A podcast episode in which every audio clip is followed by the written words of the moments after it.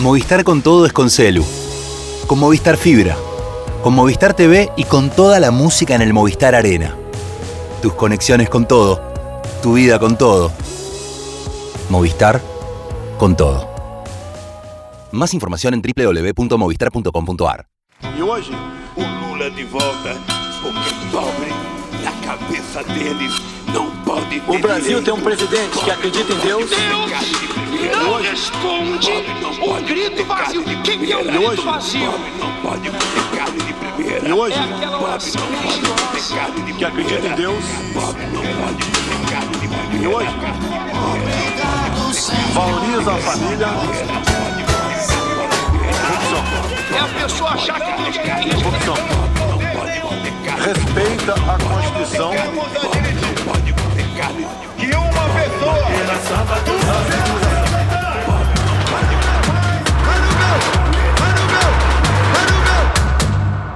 Hola, sean bienvenidos a Cuenta Regresiva, el podcast sobre las elecciones presidenciales, en realidad ya sobre la política brasilera. Este es el episodio número 30 de la tercera temporada. ¿eh? Mi nombre es Daniel Tonietti, estoy aquí en la ciudad de Buenos Aires y me acompaña episodio a episodio Darío Pignotti desde Brasilia, Brasil. Darío, bom dia, boa tarde, boa noite para você, como vai? Amigo Daniel, buen día, buen 2023, en lo que va del año es la primera vez que nos reunimos y buena trigésima edición del podcast que tanto queremos. Muy bien, bueno, ¿ha pasado algo de la última vez que conversamos, Darío? ¿Algún episodio que vale la pena este, recordar, repasar, revisar, analizar?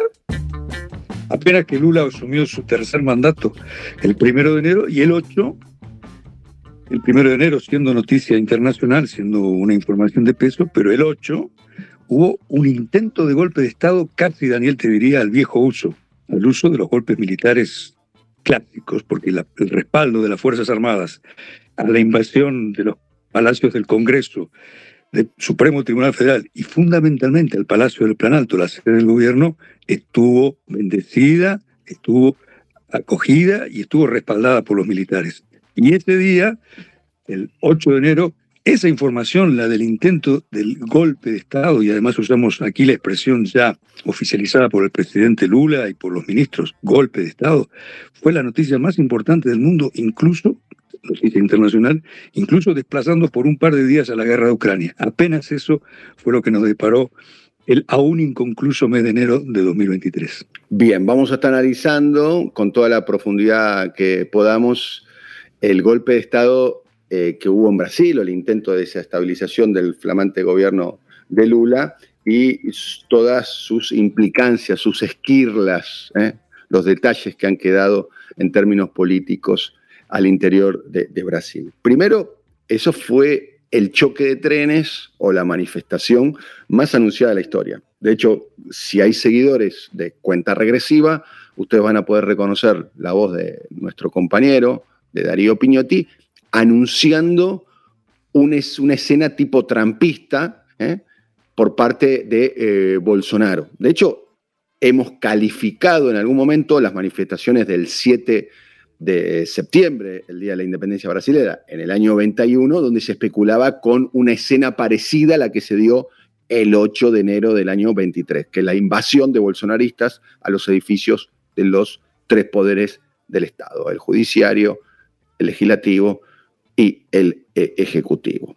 Y además, esto tiene varias precuelas, ¿no? Que fue anunciado. Sin ir más lejos, fue anunciado el día posterior al triunfo en segunda vuelta por parte del frente que encabezaba Lula, el día posterior. Lula gana un domingo, después del domingo viene el lunes, estoy diciendo una obviedad.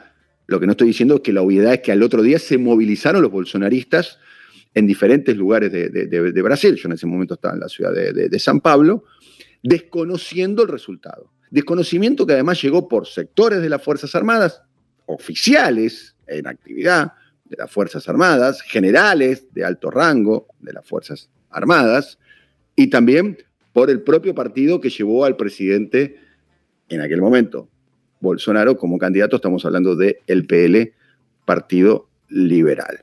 Después, eh, manifestaciones de conocimiento del resultado electoral, todo iba increyendo. Bueno, la actitud de Bolsonaro de viajar días antes a los Estados Unidos, asterisco, eh, la, actitud oscilante de los Estados Unidos, la actitud oscilante del Departamento de Estado, que por un lado le da refugio a Bolsonaro, que es el impulsor ideológico del golpe de Estado, y por otro lado condena eh, el golpe de Estado.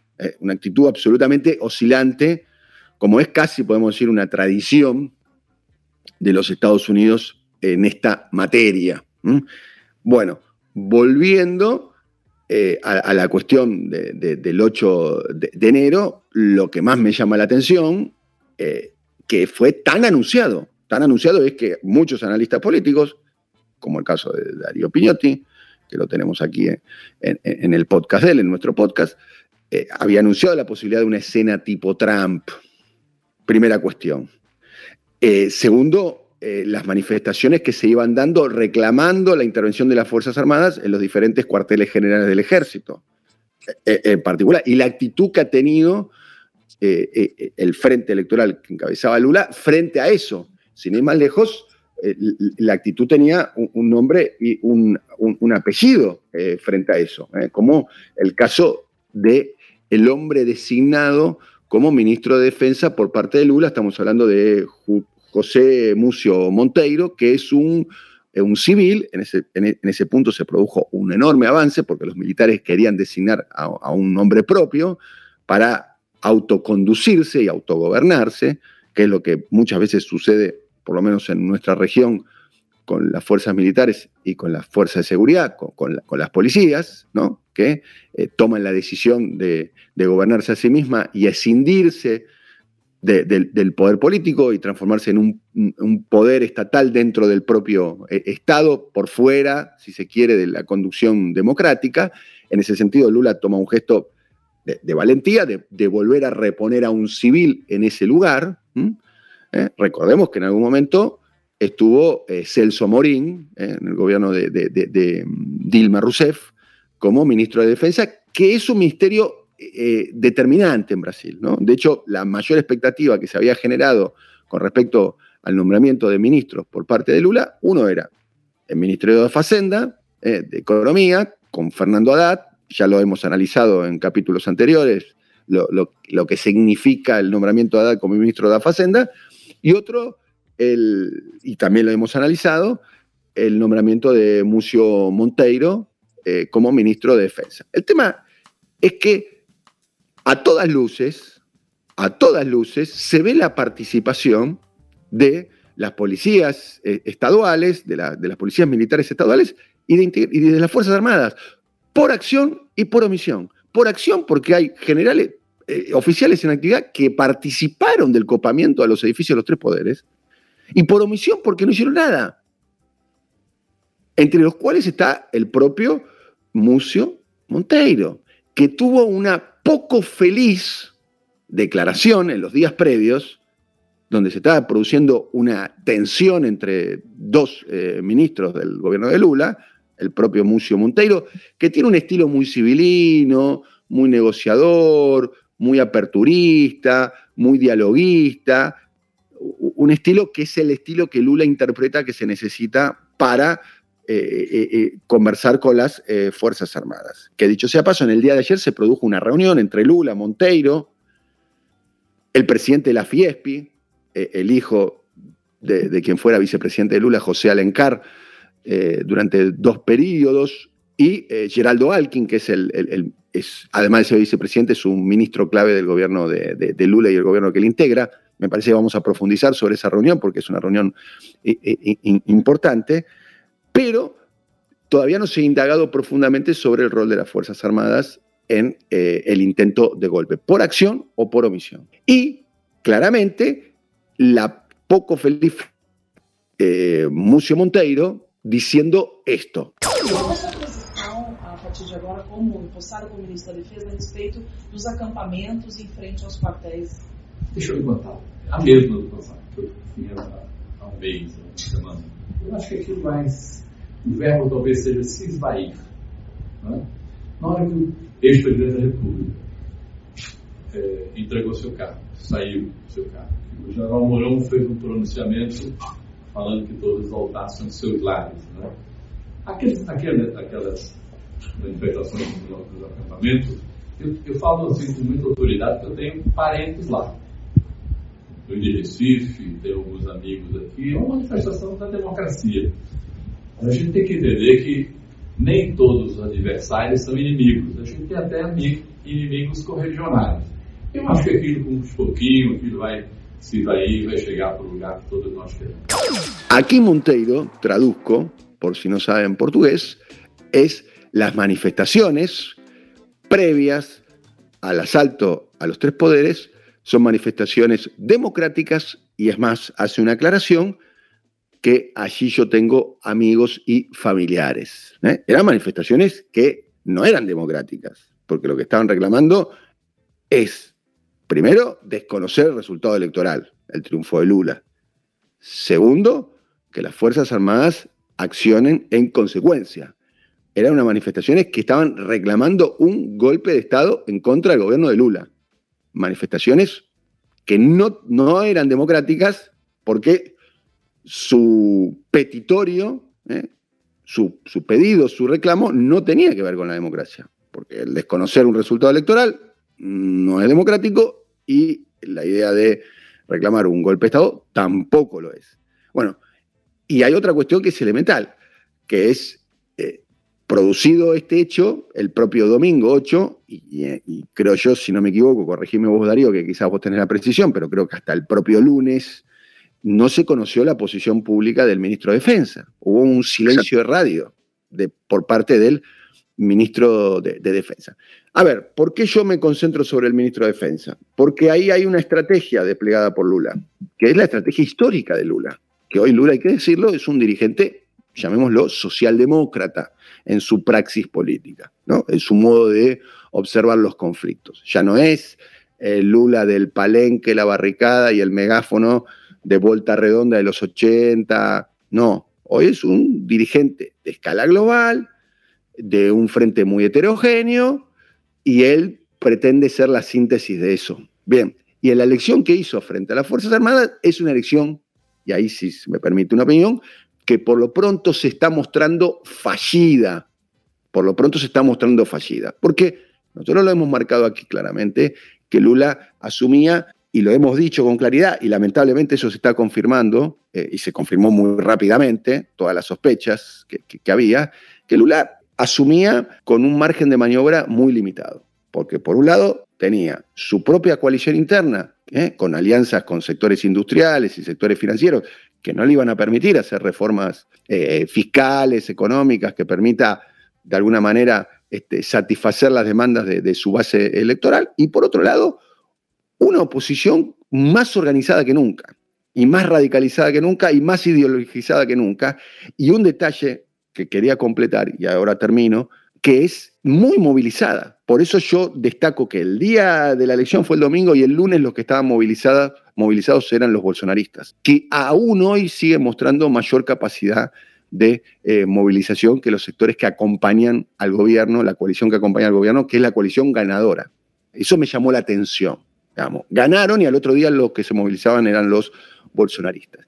Y, asterisco, eso fue a mi modo de interpretar las cosas, una de las razones del declive electoral y político, una, no solo esa, de eh, los gobiernos del PT, en particular de el, el segundo tramo del primer mandato del gobierno de Dilma y el segundo mandato de Dilma, que tenía una base electoral y una base militante desmovilizada frente a una derecha muy movilizada, muy ideológica, con objetivos muy claros. Me parece que se está replicando ese e, escenario. Nunca las situaciones son similares, pero en ese sentido vuelvo a notar que la base electoral que llevó a Lula a presidente no tiene el grado de movilización que reclamaría la situación. Darío, un poco, eh, una introducción un poco larga, un poco extensa, muchas cosas para, para aclarar, matices.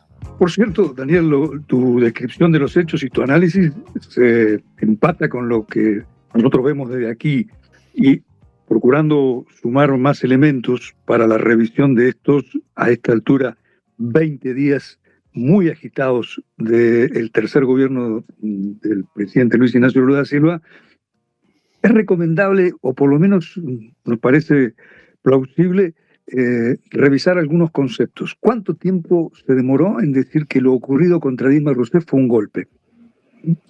Eh, ¿Cuántos eufemismos se usaron para decir que la expresidenta fue derrocada a través de unas maniobras que violaron la Constitución y que violaron el mandato popular cuando ella fue separada del cargo en 2016? ¿Cuánto se oculta sobre la participación militar para impedir que Lula sea candidato en 2018, en algo que se parece, si no a un golpe, por lo menos a una sonada que tuvo nombre y apellido, el comandante en jefe del ejército de por entonces, el general Vilas Boas. ¿Y cuánto se demora en decir Con su que el célebre tweet, ¿no? Exactamente, el día que, gracias, guion culpa de Vilas Boas, Lula no obtuvo el habeas corpus que le hubiera permitido ser candidato y hacer campaña, cuando por entonces tenía prácticamente el doble de intención de voto de Bolsonaro, ¿eh? no tenía tres puntos más que Bolsonaro. Lula estaba midiendo 38, 39, 40, 36, Bolsonaro 18, 20. ¿m? En el mejor de los casos Lula lo doblaba y en el peor tenía 15 adelante. La colaboración de las Fuerzas Armadas para que Lula no fuera candidato y Bolsonaro sea el vencedor fue crucial. Y finalmente, ¿cuánto se va a demorar en decir que el gobierno de Bolsonaro fue un gobierno militar, donde las posiciones ocupadas por civiles, y cuando eran ocupadas por civiles en buena parte de ultraderecha, eran relativas. Los ministerios de Estado estaban en poder de las Fuerzas Armadas y entre estos un ministerio que ganó una preponderancia eh, llamativa, el Ministerio de Defensa. Hagamos un poco de revisión. El Ministerio de Defensa fue creado por el gobierno socialdemócrata de centro derecha de Fernando Enrique Cardoso en 1999, porque hasta entonces, desde 1985, desde el fin de la gestión militar del poder, siempre había estado bajo poder de las Fuerzas Armadas. No voy a entrar en detalles, pero en realidad eran tres ministerios, Ministerio de la Marina, Ministerio del Ejército y Ministerio de la Aeronáutica. Esa conquista de un gobierno conservador como el de Cardoso fue violentada con el golpe de Estado a Dilma. Por eso me parece importante entroncar estas continuidades sediciosas que empiezan con Dilma y que tienen permanentemente a los militares como actores centrales. ¿eh? De las primeras medidas adoptadas por el gobierno resultado resultante de ese golpe de Michel Temer, el gobierno del golpista Michel Temer, fue pasar el Ministerio de Defensa a manos de un general. ¿Y quién fue el ministro de Defensa clave de Bolsonaro? Walter Sousa Braga Neto, su candidato, posteriormente candidato a vicepresidente, y expresión del ala aún más extremista dentro de las Fuerzas Armadas. ¿eh? Buscar generales, demócratas o democráticos en el alto mando de las Fuerzas Armadas es una tarea infatua. Difícilmente haya una decena de ellos, si los hay. La mayoría son de derecha y de ultraderecha. Y a la cabeza de ese pelotón de fascistas, porque esa es la expresión, está precisamente Walter Sousa Braga Neto. Y ahí desembocamos en la coyuntura. Walter Sousa Braga Neto fue candidato a vicepresidente de Bolsonaro. ¿Mm? Una fórmula militar pura, derrotada el 30 de octubre. Asterisco, lo hemos dicho aquí varias veces, pero Braga Neto, eh, militar impulsado bajo el gobierno de Dilma, ¿no? Sí, eh, en ese caso, pero eh, eh, la promoción de él Cuando a- se le- al generalato puede, se le puede reprochar a Dilma, pero en ese Como a caso, Lula. eh, en ese caso me, me- me permito decir que si hubo un gobierno civil que plantó cara, o por lo menos que lo hizo de la forma más drástica y más eh, altiva de todos los que hubo tras el fin de la dictadura, fue el de Dilma Rousseff. Incluso, Daniel, porque ahora, eh, debido al golpe que no prosperó, pero que tal vez no sea esta la última intentona de que ello ocurra, se ha revisado mucho la información y han surgido eh, evidencias, ya no informaciones, de cómo la decisión de Dilma Rousseff de crear una comisión de la verdad sin justicia, debe ser dicho todo, investigar lo ocurrido en la dictadura militar finalizada en 1985, logró coagular a los, militares, al alto mando militar, en pos de una evolución o involución, una cuenta regresiva de regreso hacia el protagonismo militar en la política. Un, solo una pequeña crónica. Nos tocó cubrir el día que Dilma Rousseff presentó la Comisión de la Verdad, en un acto realmente republicano. Estaban sentados junto a ella todos los presidentes democráticos desde 1985 en el Palacio del Planalto. Fue una ovación cuando la presidenta contó su biografía y su sometimiento a tortura en tiempos en que resistía de manera armada al gobierno militar, y los las únicas tres personas que no aplaudieron el discurso de Dilma Rousseff eran los por entonces comandantes de las Fuerzas Armadas. Finalizando, Braga Neto, aquel general de ultraderecha, compañero de fórmula de Bolsonaro, y esto sí es información de la coyuntura, habría sido, por no decir fue, porque las informaciones al respecto son consistentes, quien estableció los puentes entre lo que sería el verdadero cuartel general del golpe, esto es la residencia de Bolsonaro,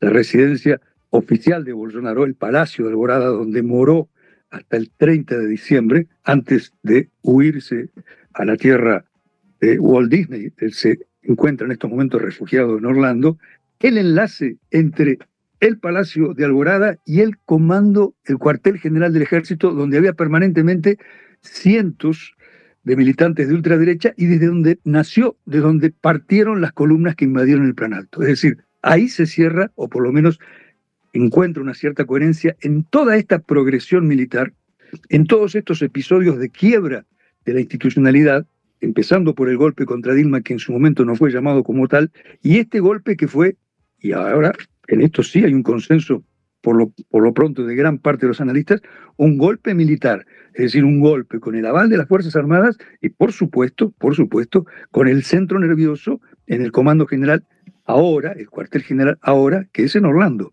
¿eh? donde se encuentra residiendo, refugiándose, prófugo, escojamos el verbo que querramos, Jair Bolsonaro. Bien, eh, de cualquier manera, está claro que en términos institucionales la actuación de las Fuerzas Armadas, o por acción o por omisión, es determinante, y la manifestación que se produjo en la Avenida Paulista frente al local, de la, eh, frente al local del MASPI, del Museo eh, de, Arte Moderno de, San Pablo, de la izquierda, dijo amnistía now, amnistía no, amnistía no. Digamos. Hay un reclamo de sectores que acompañan al gobierno que le están reclamando que haya un disciplinamiento por parte de los partidos democráticos, de la sociedad civil, de los sectores de las Fuerzas Armadas, ¿eh? que han hecho un gesto muy grande de desobediencia. Y por eso, a ver, Lula, y me gustaría profundizar sobre la reunión del viernes pasado, donde Lula adelanta eh, la reunión que iba a tener con los jefes de las Fuerzas Armadas, de, la Aeronáutica, de la Marina y del Ejército que iba a tener en los primeros días de febrero, la adelanta.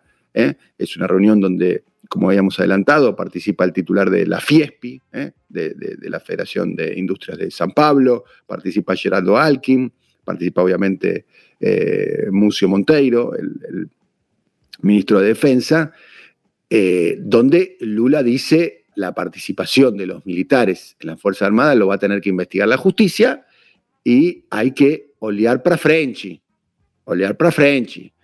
Eh, bueno, en lo que muchos interpretan eh, otro gesto de impunidad acerca de la participación de las Fuerzas Armadas por parte del de, eh, gobierno de, Lula, teniendo en cuenta que es que por lo menos habrá que investigar con profundidad cuál ha sido el rol de las Fuerzas Armadas en el intento de golpe, porque fue un hecho, no fue un levantamiento eh, eh, en un cuartel militar del interior de Mato Grosso, fue el, asalto al Capitolio por tres, el asalto al Capitolio por tres. Eh, han invadido los tres poderes del Estado generando una escena de deterioro de, la democracia formal en Brasil e, enorme. Entonces, acá surge, ¿cuál va a ser la actitud de Lula, eh, Darío? ¿Hará borrón y cuenta nueva? ¿Hará Lulinia paz y amor? Eh, que trata de, conciliar. Y Lula está, como decíamos antes, ante dos riesgos, porque si no, si, si, si no, si no produce una reforma, eh, probablemente, probablemente se estén generando las condiciones para que una escena similar o, uno o con objetivos similares, que es desestabilizar al gobierno, se pueda repetir en el futuro. Porque las condiciones para que se produzcan en los eventos del 8 de enero, las condiciones siguen existiendo.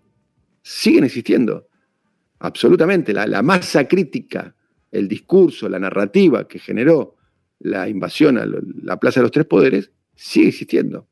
Y el otro, la otra posibilidad es que Lula decida, que claramente no es la posición que está teniendo, ¿eh? porque además hay, hay, sectores que le reclamaron la renuncia al ministro de Defensa, ¿no?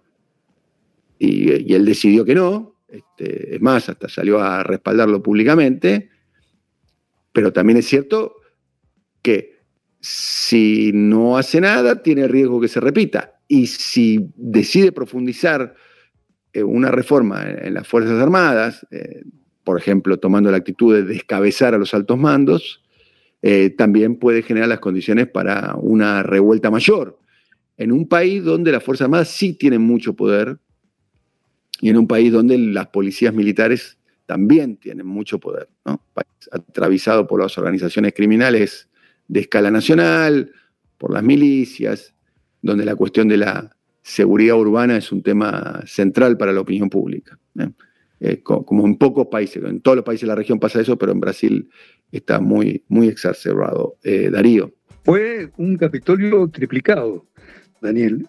si el 6 de enero de 2021, cuando el canciller de Jair Bolsonaro, es decir, su hijo Eduardo, de reciente estadía en Argentina, estaba en la Casa Blanca, tema por el cual su prontuario fue incluido u observado por los investigadores del golpe en el Parlamento norteamericano, en la Cámara de Representantes, el del 6 de enero de 2021 fue un ataque al Capitolio, al Palacio del Congreso, en el que las Fuerzas Armadas no se sumaron al delirio fascista del empresario presidente Donald Trump. En el caso brasileño fueron los tres palacios invadidos por miles de personas, eran alrededor de 8.000 las, que, las columnas que llegaron al centro de Brasilia, y en este caso, sí, con el guiño de las Fuerzas Armadas, para decirlo menos, redundando, tengamos presente, reconstruyamos la dinámica de los hechos.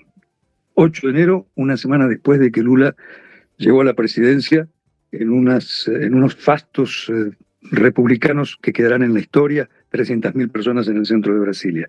Una semana después, estas 8 o 10 mil personas, en su mayoría venidas en una columna desde un campamento del que vos ya hablaste, montado frente al cuartel general del ejército, caminaron unos 6 kilómetros, otros se trasladaron en autobuses para llegar al centro brasileño, al centro de Brasilia, al centro de los predios de la República.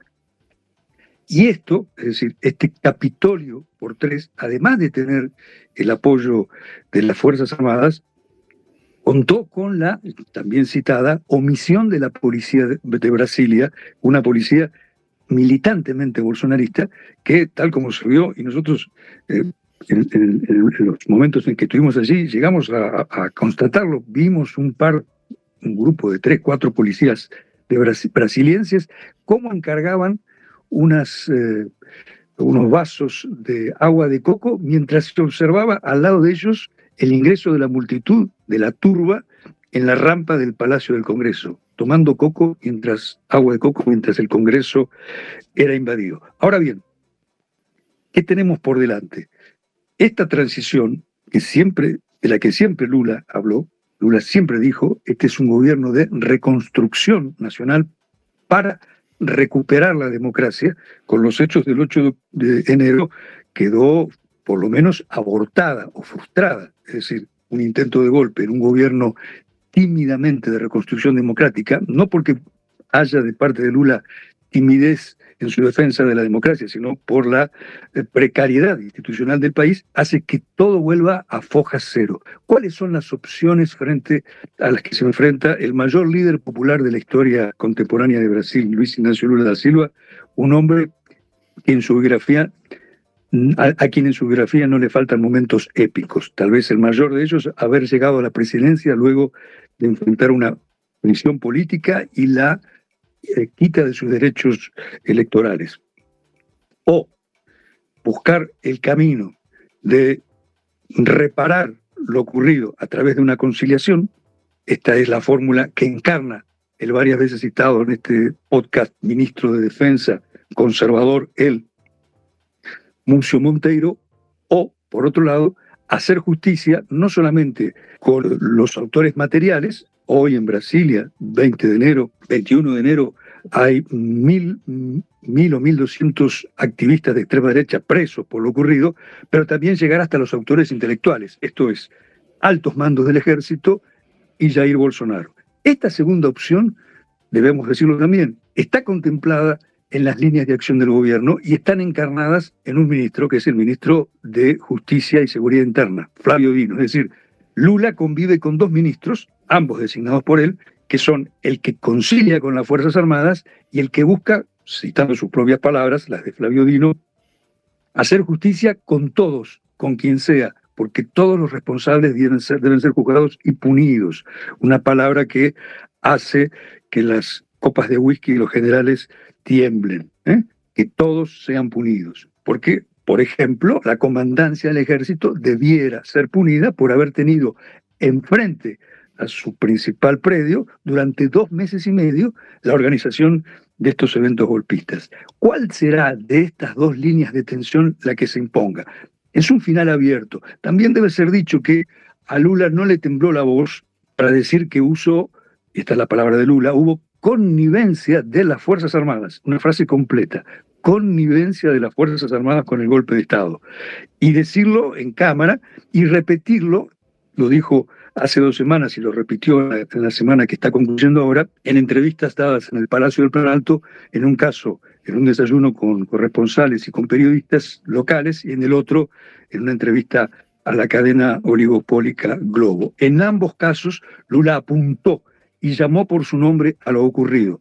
¿Será el Lula de esas declaraciones el reflejo de la política seguir adelante, esto es, descabezar la cúpula de las Fuerzas Armadas o por lo menos del ejército, nombrar generales más jóvenes, tal vez igual de bolsonaristas que los salientes, pero demostrando autoridad, o será la vía del ministro de Defensa, Mucho Monteiro. Es decir, estamos frente a una tensión que también se encarna en el movimiento popular, porque debe ser dicho, en el discurso pronunciado por Lula el primero de enero, una semana antes de golpe, la multitud que lo recibió de una manera que quedará en los anales eh, de la historia brasileña, cantó con más fuerza que ninguna otra esta consigna que vos recién mencionabas, amnistía no, porque ya se sabía que una de uno de los desafíos que debería enfrentar el presidente cuando aún no había ocurrido el golpe era qué hacer con los cómplices del régimen de Bolsonaro y qué hacer con el propio Bolsonaro. ¿eh? Dar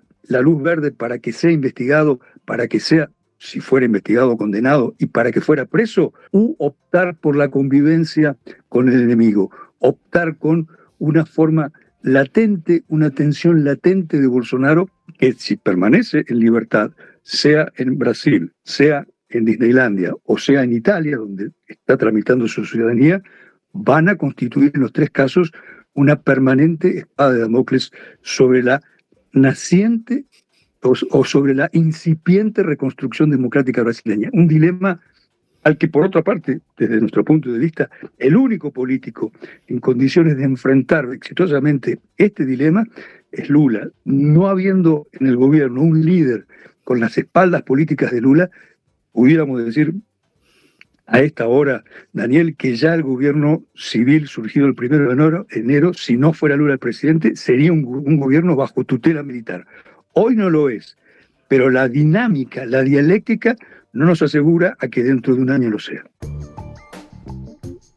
Nos estamos despidiendo, nos despedimos con un episodio musical, en este caso un artista muy reconocido, Chico César, que ha participado de los eh, festejos de Asunción del gobierno de Lula. Darío. En esta trigésima edición de nuestro podcast nos dedicamos a dos eventos, el golpe del 8 y la llegada monumental de Lula al gobierno, al poder. 300.000 personas, un número que en las movilizaciones, en la tradición brasileña tiene pocos antecedentes, y un día de fiesta que terminó, empezó el 1 de enero y terminó el 2 de enero a la madrugada y donde sobresalió, ya sobre el final, en un recital donde participaron muchos artistas populares de varios géneros, Chico César, uno de los importantes cantantes y autores del movimiento de música popular brasileña y más que eso, su estilo excede la música popular, el movimiento de música popular brasileña. Me parecía interesante recordar a Chico César y un tema de él, él es nordestino, la región donde Lula tuvo las ventajas más holgadas en las elecciones del 30 de octubre, y un tema donde también se refiere a la cultura, a la mujer afrodescendiente, un tema titulado Mama África.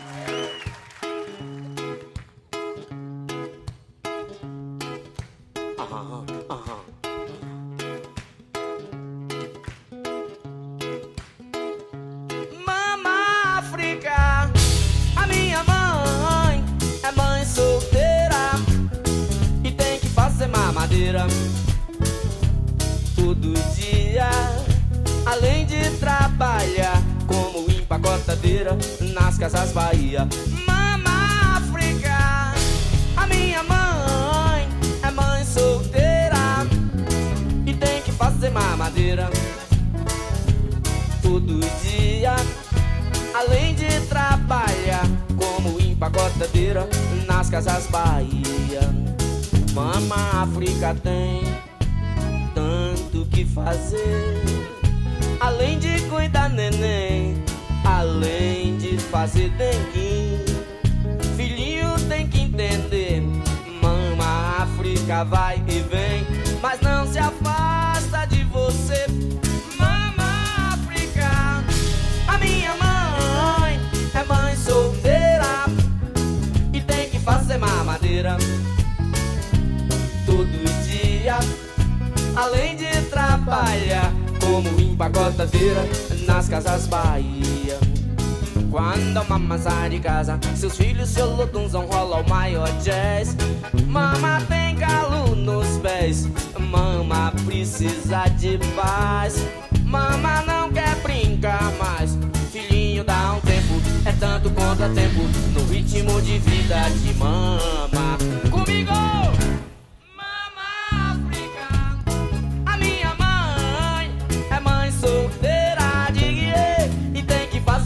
Madeira uh, todo dia. Além de trabalhar como empacotadeira nas casas Bahia. Mama África, a minha mãe é mãe solteira e tem que fazer mamadeira uh, todo dia. Além de trabalhar como empacotadeira nas casas Bahia deve ser legal. Senegão no Senegal deve ser legal. Senegão no Senegal deve ser legal. Senegão no Senegal deve ser legal. Senegão no Senegal. Mama África, a minha mãe é mãe solteira e tem que fazer mamadeira todo dia. Além de trabalhar como empacotadeira nas casas Bahia. Mama África, a minha mãe é mãe solteira e tem que fazer mamadeira uh, todo dia. Além de trabalhar como empacotadeira nas casas Bahia. Mama África, a minha mãe.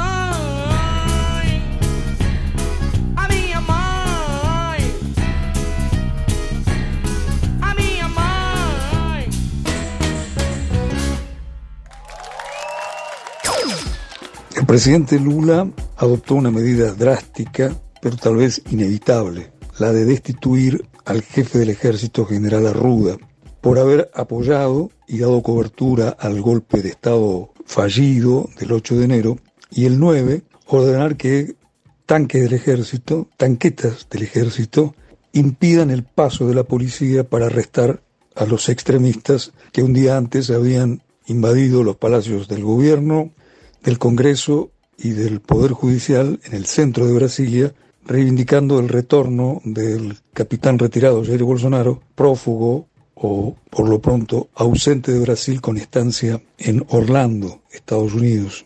La medida de Lula logra disipar el avance totalitario sobre una democracia todavía aún débil, pero más fuerte que dos semanas atrás. El presidente cumplió la palabra de abocar su tercer mandato primero a reconstruir un sistema institucional resquebrajado, perforado después de cuatro años de estrategias desestabilizadoras o de autogolpistas de Jair Bolsonaro. Con esto se descabeza a la cúpula del ejército y en lugar del general Arruda, un bolsonarista al extremo, asume el general Paiva, alguien que pocos días atrás declaró la necesidad de reconocer la victoria de quien tiene más votos, algo desde el punto de vista republicano indispensable, y aunque el que venza las elecciones no sea aquel candidato de nuestro gusto, este debe ser respetado como tal, dando a entender que él tampoco había votado a Lula y por deducción en el balotaje del 30 de octubre se había inclinado por Bolsonaro. Paiva, el inminente jefe del ejército, es un republicano, está por verse. No es un bolsonarista lunático como el saliente general Arruda. La democracia se fortaleció en Brasil, la amenaza de golpe fue disipada, pero el fantasma de otra sonada en la que los socios, Fuerzas Armadas y Bolsonaro intenten derrocar a Lula, a Lula no ha sido por completo quitada del escenario, quitada del horizonte. Con estas espaldas republicanas ensanchadas, Lula desembarcó en Argentina para el encuentro primero con el presidente Alberto Fernández y luego para la cumbre latinoamericana de la CELAC, que, cuya salud se fortalece con un Brasil más democrático y con los golpistas ya no tutelando esta transición por lo pronto hacia una democracia que más tarde de lo que se pensaba habrá de consolidarse.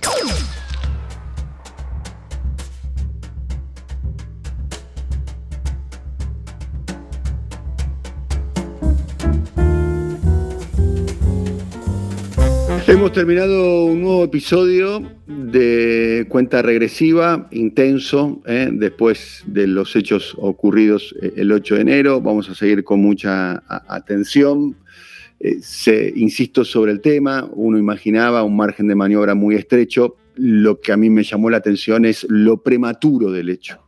Imaginaba que iba a tener condicionamientos el gobierno de Lula, el frente electoral que llevaba Lula pero en particular yo me sentí, me vi sorprendido por eh, la velocidad con la cual eh, ocurrieron los hechos. Apenas una semana, eh, cuando se suele ocurrir que los gobiernos cuando apenas asumen tienen un periodo ¿no?